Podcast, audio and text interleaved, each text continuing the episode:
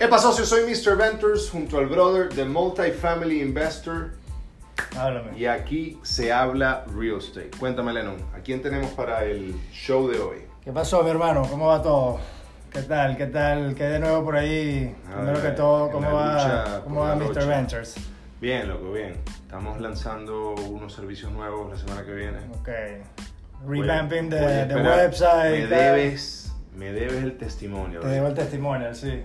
Eh, Necesito dos, tres líneas ya, ya, eso- de apoyo. eso te Se lo te había olvidado. Sí, y bueno, te- necesitas testimonials. de- seguro que mucha gente aquí ha, ha escuchado los Bueno, tips sí, de Mr. Ventures. Vamos a lanzar una cadena de, de servicios Sí. como de negocios Tienen pequeños. un, un consulting de 5 minutos Es un hotline, es un hotline. para si hacen un buen si hacen un buen un buen testimonio Bueno, de lo que han aprendido tal. Exacto, sí, sí, sería bueno, sería bueno. cinco minutos. La página lanza la semana que viene, ahí ya vamos a empezar a hacer unos, unas ofertas a ver quién, quién se gana un café gratis. qué bueno qué bueno. Sí. Eh, bueno sí hermanos comenzamos. Tenemos al gran Eduardo Viesca un buen amigo eh, de aquí de la industria. Tenemos ya Eduardo qué sé yo tres años Sí, y medio más o menos conociéndonos eh, tratando de, de- de ver, bueno, luchando por la locha, aquí Así en es. Miami y en Texas y tratando de hacer negocios juntos. Eh, Eduardo, pues, mexicano, Correcto. residenciado en, en Miami desde hace ya o- siete Casi años. Eh, tiene un background en business, con un MBA en, en México. Eduardo es partner en Cavi Capital. Eh, es un multifamily investment firm hasta ahora. Eh, tienen varias, varias adquisiciones de multifamily pequeños, grandes. Y están ahora haciendo un development de 180 unidades en, en un mercado cerquita de, de Austin, Texas. Eh, Es un principal en Manglar Capital, que es otra plataforma de inversión en commercial real estate. Hacen consulting ah, a nivel de equity raising, a nivel de deal structuring y financial analysis para proyectos que, que de, de gran escala también en, en- en commercial real estate en general. No solo eso, sino que hace poco eh, cofundó, no sé si eso existe, pero es co-founder en, Co-founder, en- sí. en Watergator, que es una compañía que le está prestando un servicio súper interesante a, a- a- a propiedades grandes de, de commercial real estate también. Que el nombre Eh, está bueno. ¿viste? Sí, se llama Watergator porque básicamente es un producto que Eduardo nos va a explicar más, pero ayuda a los operators y, y dueños de estas propiedades a consumir o a reducir, mejor dicho, sus bills de, de- de consumo de agua. Ok. Ya Eduardo nos explicará cómo y por qué. Eh, bueno, Eduardo, bienvenido, brother. Gracias por Este, tenerme aquí. Leron Mr. Ventures. Ajá. Ah, loco, súper contentos de, de tenerte acá y no sé si... Una pregunta así saltando por ahí antes de empezar. Eh, ¿Estás haciendo un development desde cero o estás haciendo... Desde cero. Desde, Desde cero. cero. Wow, Desde cero, me imagino. sí. O sea, fue, fue una historia chistosa porque inicialmente compramos un lote Ajá, que tenía 12 unidades y teníamos espacio para construir 48 adicionales. ok. Entonces dijimos, mira, pues está bien, podemos conseguir un crédito, que no es un crédito para tierra, sino que voy a sacar un crédito para las 12 unidades que están ahí, estaban fully rented. Y pues, tenemos espacio para construir otras 48 atrás. Las construimos y luego veremos qué hacemos con las 12 de enfrente para ver si las tenemos que demoler también y que todo se vea más uniforme. Claro. Y una vez que nos metimos a eso, tres semanas antes de, de firmar, la tierra de al lado Salió en venta. sale en venta. Serán 5 acres más. Este, y nuestro broker nos dice, oye, acá salió esto a la venta, ustedes le van a añadir valor a la zona y alguien más se va a poder colgar de eso. Entonces, tiene sentido que ustedes la compren. Claro. Tremendo. Y la verdad es que sin, sin tanto análisis sin y sin tanto pensar de en qué problema nos íbamos a, o sea, en qué reto nos íbamos a meter, Claro. pues dijimos, va. Sí. Entonces compramos la- las otras, los otros dos lotes, que son 5 acres, y ahora tenemos 7.5 acres para construir 180 unidades. Wow. Huge. Entonces son, fueron nuevos retos, pero eso abrió nuevas puertas también. Claro. Porque cuando yo tenía el proyecto de 60 unidades, yo, los general contractors, los grandes, los buenos, los que quieres en tu proyecto, no les interesaba. Claro. Era muy chico. Sí. Me decían 60 unidades, no, háblame cuando tengas algo más grande. claro. Este, los bancos algo tan chico también dicen, no, estás abajo de mi límite. O de los bancos chiquitos dicen, estás hasta arriba de mi límite y no te Claro. conozco. Claro. Entonces hubo muchos challenges. Cuando compramos esa- ya las otras dos tierras, nos sentamos otra vez con los general contractors grandes. Dijimos, oye, pues bueno, ya son 180, pero lo quiero fasear. Ok. Claro. Porque financieramente hacía más sentido para mí, de yo, mi background 100% financiero en private equity real estate, lo estructuré de tal forma que lo- si lo faseo, los lotes son independientes legalmente. Entonces construyo la primera fase, estabilizo, refinancio, hago un cash out y con ese cash out pongo el down payment de la construcción de la fase 2 Claro. y lo mismo para la fase 3. Entonces era un self-sustained project Ok. y con muy poco equity. Vamos a pararlo, por- vamos a pararlo ahí porque está súper interesante y creo que, que sería bueno entrar un poquito más en detalle Mm. eh, de, la manera ¿Cómo que, que sea, de manera que sea posible de los números también y ¿sabes? Porque Sí, sí, sí. de ese un mini case story de eso que de ese development que están haciendo pero muchos de los que nos están escuchando probablemente gente que está empezando o quiere de alguna manera invertir en Estados Unidos o venirse empezar de cero aquí o bueno como sea no pero típicamente la pregunta quizás es bueno ok chévere un development 180 unidades excelente tienes 8 años allá ¿Cómo llego yo a Estados Unidos? ¿O cómo estoy aquí empezando desde cero en Estados Unidos?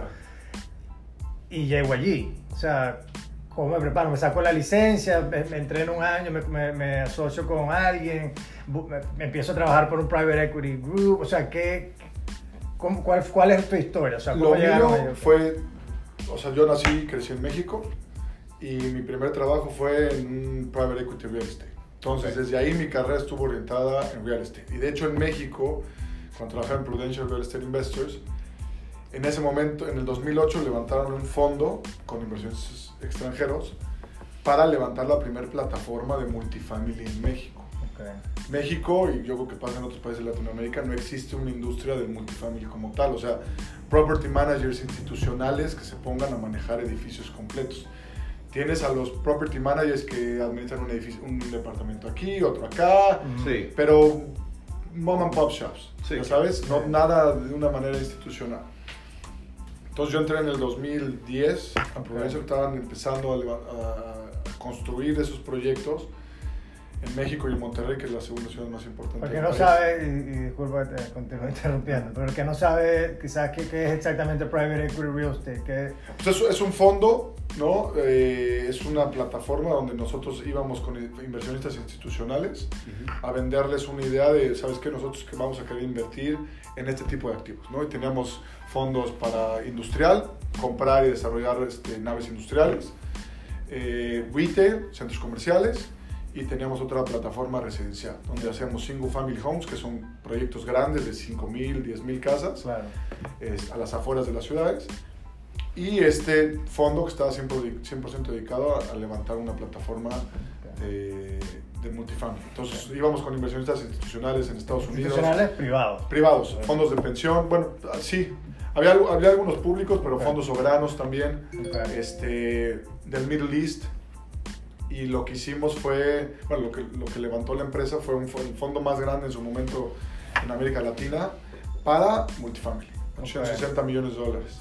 Wow. Este, pero nos encontramos con demasiados retos, porque la ley, y no sé si pasa eso en otros países de Latinoamérica, en su momento protegía mucho más al tenant Sí. Que al dueño.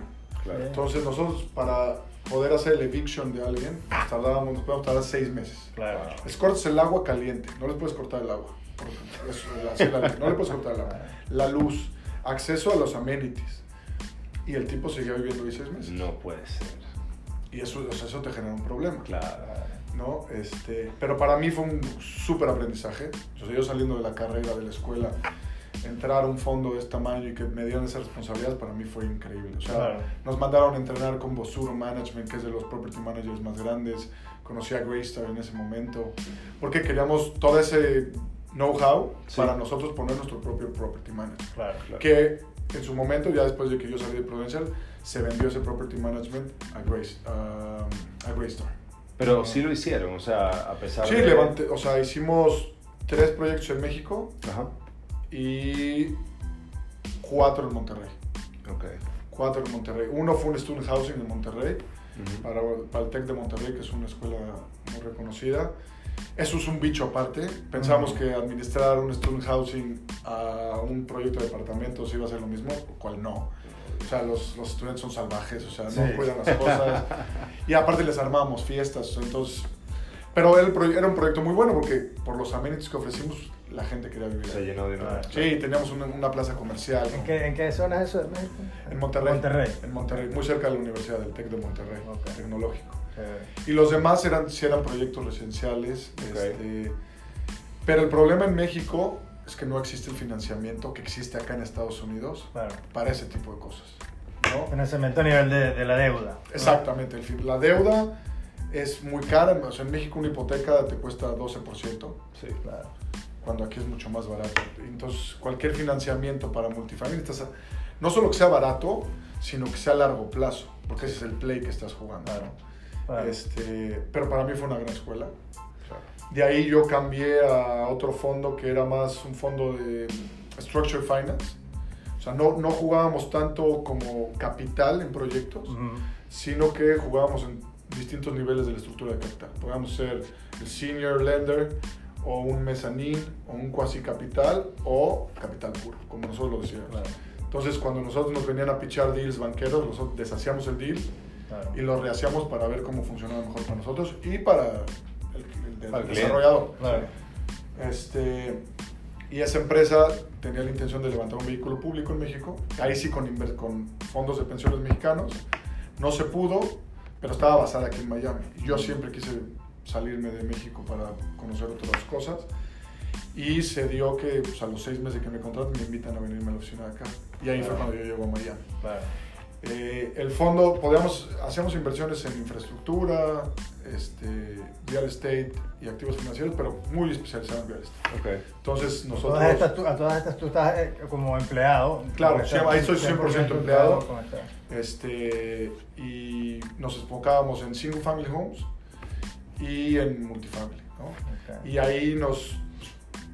Yo analizaba desde cero proyectos, entonces me tocó negociar con desarrolladores, hacer este, modelaje financiero, due diligence, cerrar y hacer management. Entonces Ok. todo ese knowledge este, pues, me lo dio el trabajo Claro. y siempre tuve la espinita de yo eventualmente tener mi propia plataforma. Y cada vez más, mientras yo vivía en Estados Unidos, me empecé a conocer cómo re- era realmente el tema del multifamily, por lo menos. Sí. Claro. Que en México pues, era inexistente. Todos estos grandes proyectos que se construían 100% para renta Claro. y con un, con un tema más de patrimonio. Ujú. ¿no? Siempre lo vi con un tema de, a la hora de ponerte a invertir en eso, pues, es, es, es generar cash flow, Claro. ¿no? Este, distinto a invertir en securities o en acciones o ese tipo de cosas. Y el real estate, pues, por mi carrera, como me llevó, pues me apasionó. Claro.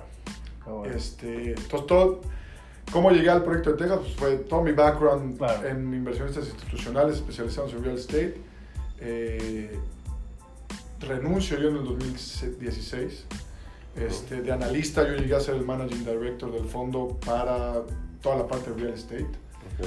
Pero yo ya no me veía ahí, yo quería algo mío. Mm, Sí. Entonces fue cuando decidí salir y primero monté Manglar Capital, que era como ese advisory para sponsors, claro. development o no, este, para estructurar proyectos y levantar capital, para irme empapando Claro, más. fogueando allí y teniendo, teniendo varias avenidas de, de, de, bueno, de ingresos. ¿no? Claro, De- de- de- Porque renuncié, sin, o sea, yo renuncié y dije Seco. seco, o sea, no, yo no tenía nada. Ok. Entonces abrí la empresa pues, con mis propios, muchos clientes tenía en México en ese momento, que me buscaron después de que salí para que yo les ayudara a levantar capital o a estructurar los proyectos. Claro. Entonces, eh, cuando, justo cuando salí, mi, mi negocio está más enfocado en México, por las relaciones, y Ok. porque de ahí soy. Pero poco a poco lo fui pasando más a Estados Unidos y más últimamente con el nuevo presidente que tenemos. Sí. Este, yo dije, tengo que completamente girar mi negocio a Estados Unidos. Sí. Y más porque por el acceso a la información. No, y me imagino que también muchos clientes y muchos contactos tuyos mexicanos quieren Claro, ahorita hay una, hay una fuga de capital. hay sí, una claro. fuga de capital. Y, o sea, suena mal, pero pues yo me quiero apalancar de eso. Obviamente, ¿no? O sea, claro. obviamente. y no, no hacer mal uso del dinero, sino No, no, lógicamente. No, bueno, aprovechar, sí, La oportunidad. es, crisis. una, oportunidad. es una oportunidad. Sí, es claro. una oportunidad. En momentos de crisis eh, es donde se hacen las grandes fortunas, así dice. Claro, correcto. Entonces, y en el 2017, hablando con un amigo mío de, de la universidad, él ya había llegado a Austin. En su Ok. momento, eh, creo que llegó en 2015, 2016, se puso a investigar dónde quería invertir en Estados Unidos y llegó a Austin, que Austin está booming, o sea, lleva tres años ganando la mejor ciudad en Estados Unidos. es verdad. es una ciudad en Texas que no es Texas. O sea, Austin es un mundo completamente a San Antonio, Dallas, Houston. A mí me encanta. El vibe que tiene la ciudad es completamente Increíble, distinto. Increíble. Es Una de mis ciudades favoritas.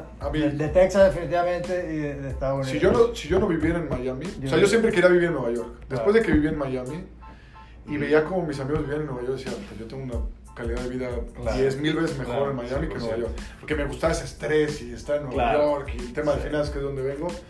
Pues pues dije, ni de coña, o sea, yo puedo estar aquí viviendo enfrente del agua Tranquilo. Claro. y, y con, un, edi- o sea, con una ventana que da al agua y no en Nueva York pagando 10 veces más y con Sí. un edificio enfrente, ¿no? Y, pero sí, si yo no viviera en Miami, probablemente me gustaría vivir en, En Austin. en Austin.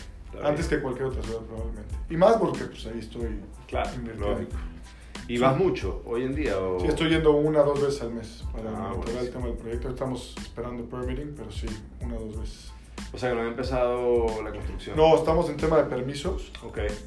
que nos ha tomado un poco, un poco de tiempo porque estamos en el floodplain. Ah, Entonces eso generó retos adicionales, me imagino. ¿No? Este, y como, como les decía al principio, el proyecto evolucionó tan rápido y sin que nos pudiéramos sentar a realmente analizar de 60 cómo nos fuimos a 180 y Sí. levantar más dinero, la deuda es más grande. Claro. Este, ¿Qué, número, ¿Qué números puedes compartir ahí? Irma? No sé, el precio y, el- y la proyección. O sea, ¿cuál es, qué es lo más o menos lo que tienen O sea, planeado? el, primer lote lo compramos en 1.2 millones de dólares, Ujú. que incluía las dos unidades. O sea, eso se compró como un, edif- como un inmueble, no como tierra. y, de, y de eso el banco le financió que El banco nos financió 65%, 65. Con, con una línea de 100 mil dólares para hacer improvements. Improvement, ok. Que al final esos improvements se nos van a ir al caño porque No lo vamos a demoler. Claro. Porque cambió el business plan. Sí. Claro. Y la tierra nos costó cerca de 560 mil dólares. ok. Entonces, all in, en tierra estamos cercanos a los 2 millones de dólares. Y para la tierra, le, mm, ¿también obtienen financiamiento o así se compró Se cash? puede conseguir financiamiento, pero eso se compró cash. Ok, cash, ok, cash. Entonces, nosotros levantamos dinero para hacer ambas compras ok. y para el capital necesario que necesitábamos para el pre-development. De inversionistas De privados. inversionistas privados, 100%, y capital nuestro. Ok. Entonces, este, ingenierías, arquitectos, todo ese tipo de cosas, levantamos el capital hasta el punto que ya estuviéramos permit ready, levantar lo que fuera extra Sí. para complementar el down payment para, para el banco. Ok. Este, y estamos en esa etapa donde están finalizando el tema del, de la ingeniería para el floodplain, Ajá. que si nos autorizan ya tengo una mejor visión de cómo son los tiempos y terminar de levantar el capital. O sea que vas a hacer 60, 60, 60. Ah, no, ya no. Porque cuando fui con los General Contractors a decirle, bueno, ya son 180, pues están faseados, ellos me dijeron, sigue siendo lo mismo, porque yo voy con el de la, el de la madera y te voy a comprar 60 y Te 12 salva meses después te compro otros 60, entonces Claro. no llegan a las economías de escala para darme el Sí. mejor precio. Claro. Entonces el costo de construcción era 20% más, haciendo 60, 60, 60 que 180. o sea que te convencieron. Sí, dije, todo. Que aún así tenía muy buen margen porque lo estaba, o sea, como estaba por etapas era self-sustained, aguantaba Claro. el modelo. Pero si Pero- yo quería el mejor general contractor, Sí. tengo claro, o sea, entonces, pum, de repente se volvió de 180. ¿Cómo identificas el mejor general contractor? O sea, ¿te, te lo Tenía- recomendaron? ¿Cómo? Sí, fue. Mi socio cuando llegó allá hizo muy buena relación con un. No quiero decir que sea un agent, porque es más un real estate consultant. O sea, Ok. tú cuando le pides, oye, quiero comprar una casa, te analiza todas las zonas y te da un reporte de cómo están las ventas comparado con todo, hacia dónde va la- el crecimiento de la ciudad. Es un cuate muy. Es developer en su vida anterior Ujú. y arquitecto en su vida todavía Antes. pasada. Entonces tiene esa mentalidad como de distinta a no ser nada más un agent. Claro, tal, claro, sí. ¿no?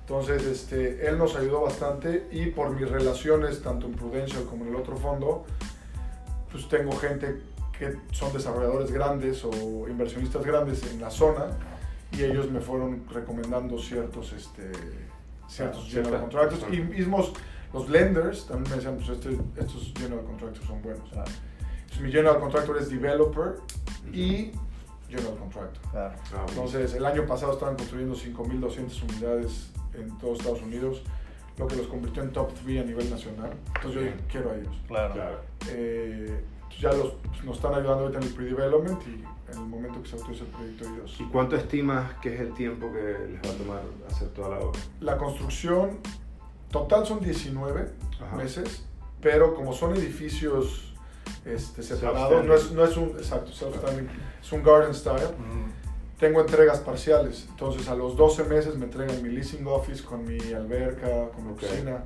y con un par de edificios. Entonces yo empiezo el pre-leasing al mes 12 Claro, con la idea de tener un pre-leasing demasiado fuerte en el 19 Claro. claro. y ya que, que ese ramp-up sea más, más Qué suave. ¿Qué tipo de, qué tipo de, digamos, de, de, de retornos? Alguien que de repente quiere invertir, o sea, esa- eh, ustedes levantaron capital para eso. ¿Qué tipo de retornos más o menos están proyectando Nosotros, para sus inversionistas? un 22, 25% este, a nivel proyecto, eh, con un múltiplo cercano a los dos y medio. Más o ¿En menos. cuánto tiempo? Cinco años. Cinco Cinco, años desde inicio de construcción, bueno, desde compra de tierra Claro. hasta... Lease up y, y- y un pequeño hold ahí. Correcto. Ahora, como están los cap rates ahorita, si yo termino de construir y me ponen una oferta con esos cap rates, lo más seguro es que lo Chao. Claro. Porque es un producto, o sea, hay inventario que se desplaza en San Antonio, en mismo San Marcos, que las unidades están en los entre 150 y 180 mil, vintages de los 80s, 90s. Claro. Es un producto nuevo, si lo priceo lo mismo, me hace- haría mucho sentido Claro, Claro, claro. al terminar. Entonces, tenemos esas estrategias, pero no me puedo adelantar hasta no poder arrancar. Sí, lógico. permisos. Sí, la Entonces, paso, pero ha sido un, ha sido un máster todo esto. Sí, eso Sí. está Porque interesante. estamos ese- en el floodplain, entonces es meterte más a, a investigar ese tema.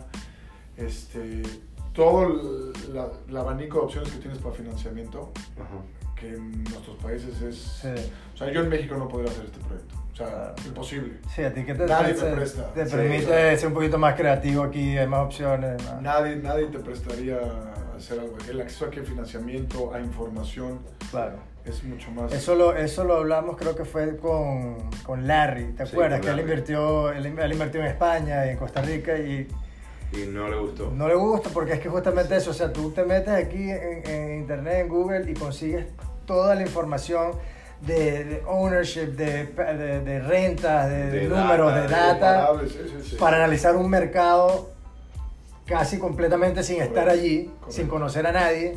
Correcto. Y en cambio allá tienes que, pa- pa- para saber los números o la data, tienes que hablar con el carajo que no Y joda. tocar la puerta. ¿Cuánto Sí. pagas aquí? Ah, bueno, mucho gusto. Yo voy a ser vecino. Sí, Muy sí, distinto, sí, es es, muy increíble. distinto, muy es increíble. Bueno, está bien. Bueno, por eso, creo que por eso en gran parte estamos todos aquí tratando de. Sí, de, de Y las oportunidades son enormes. O sea, la economía de Texas es, del- es más grande que la economía de México como país. Imagínate. claro. Entonces, Sí, sí, es o incomparable. sea, es... Texas te lo, no, o sea, no te lo comes nunca. sí, sí, sí. Nunca, nunca. Sí. Y lo que nos gustó de la zona fue que San Antonio y Austin están como a 50 minutos.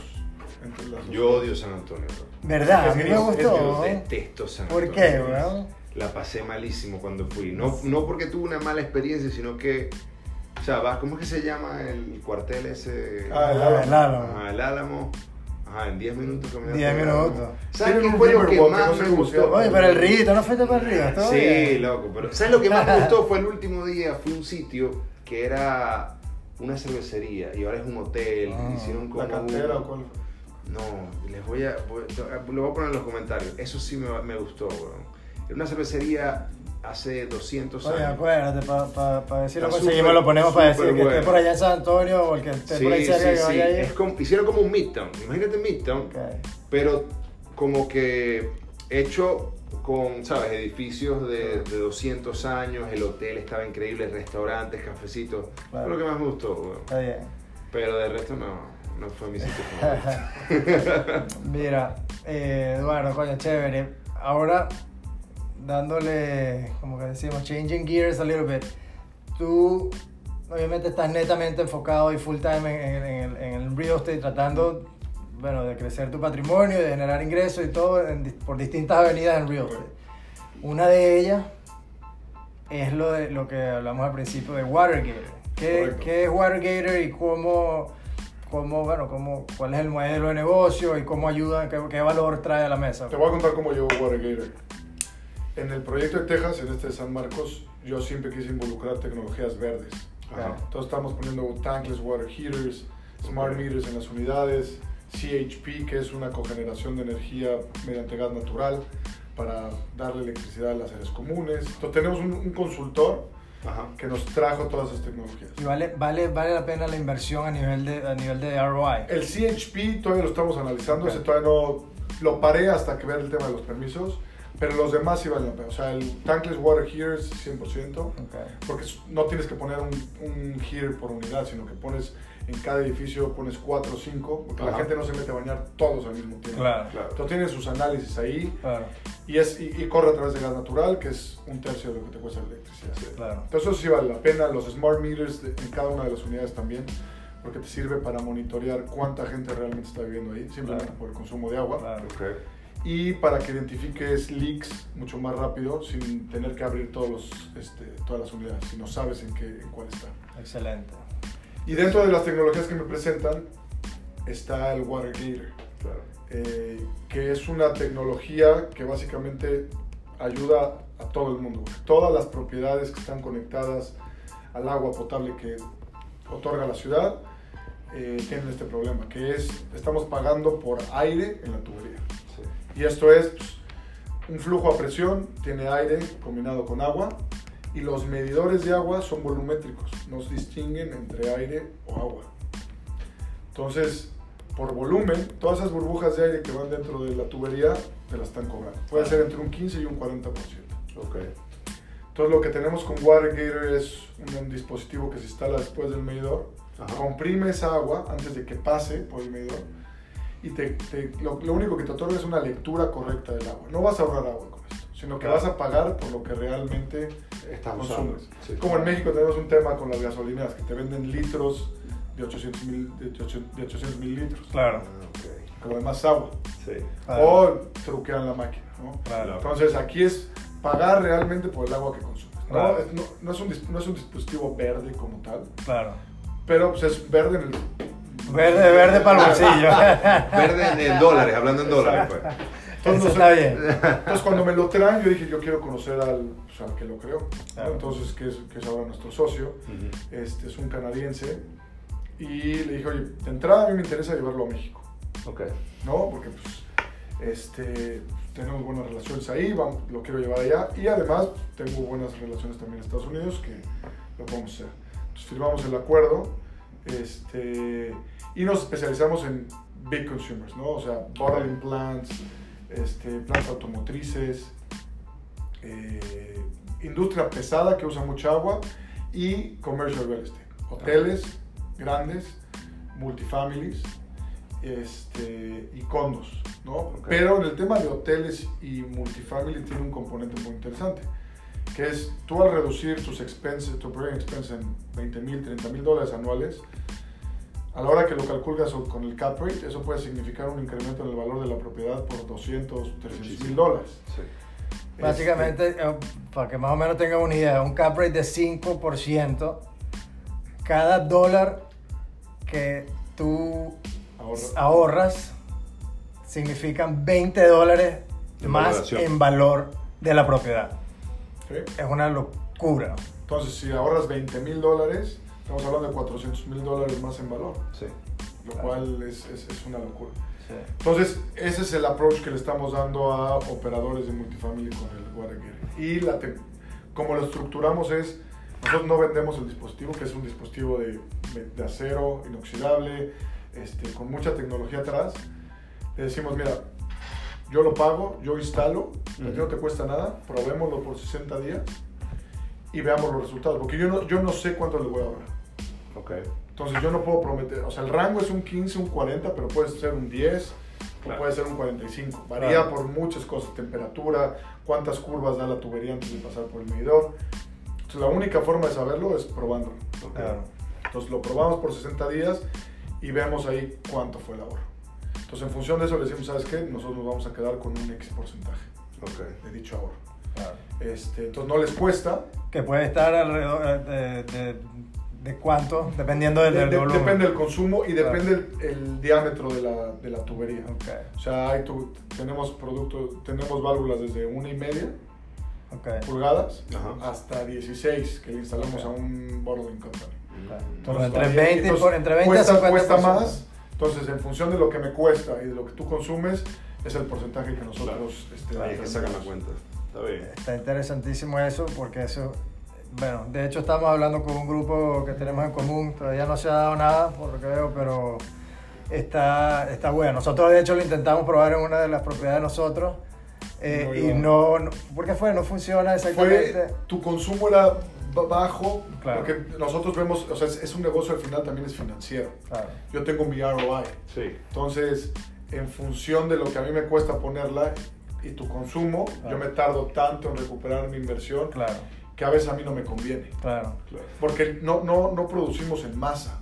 Cada dispositivo lo calibramos y lo, lo fabricamos a las especificaciones de cada Ah, unidad ok. en cuanto a su presión y al flujo. Ok. Entonces, no tenemos esa economía a escala de...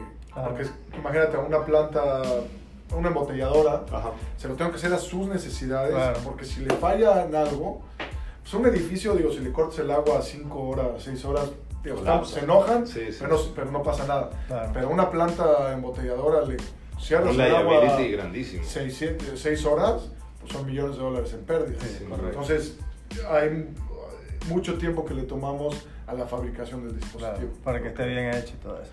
Correcto. Oye, esto está, está bastante Estuvo interesante. nutrido. Sí, sí, sí, sí. La conversación.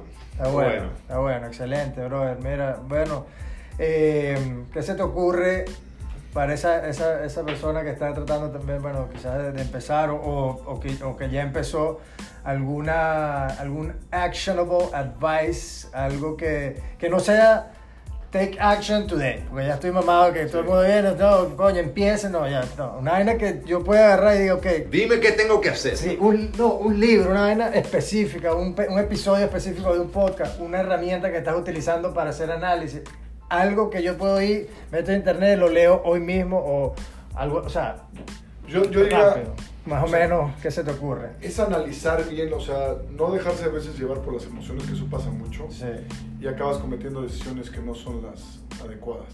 Ok. Entonces, si ya estás, ya estás decidido a invertir, creo que tienes que tomarte el tiempo de analizarlo bien y no nada más seguir un, un empuje, ¿no? ok, Sino que analizar bien, este, conocer bien dónde te vas a meter, leer, informarte, ok. a estudiar. Ok, pero dame, eh, no sé, hay un podcast, hay un libro específico que te ayudó a ti. eh, Pues, o- o- La verdad es que lo que a mí me pasó fue mucho en mi experiencia laboral. Ok, Vi de todo, lo bueno, lo malo y lo que en mi vida haría.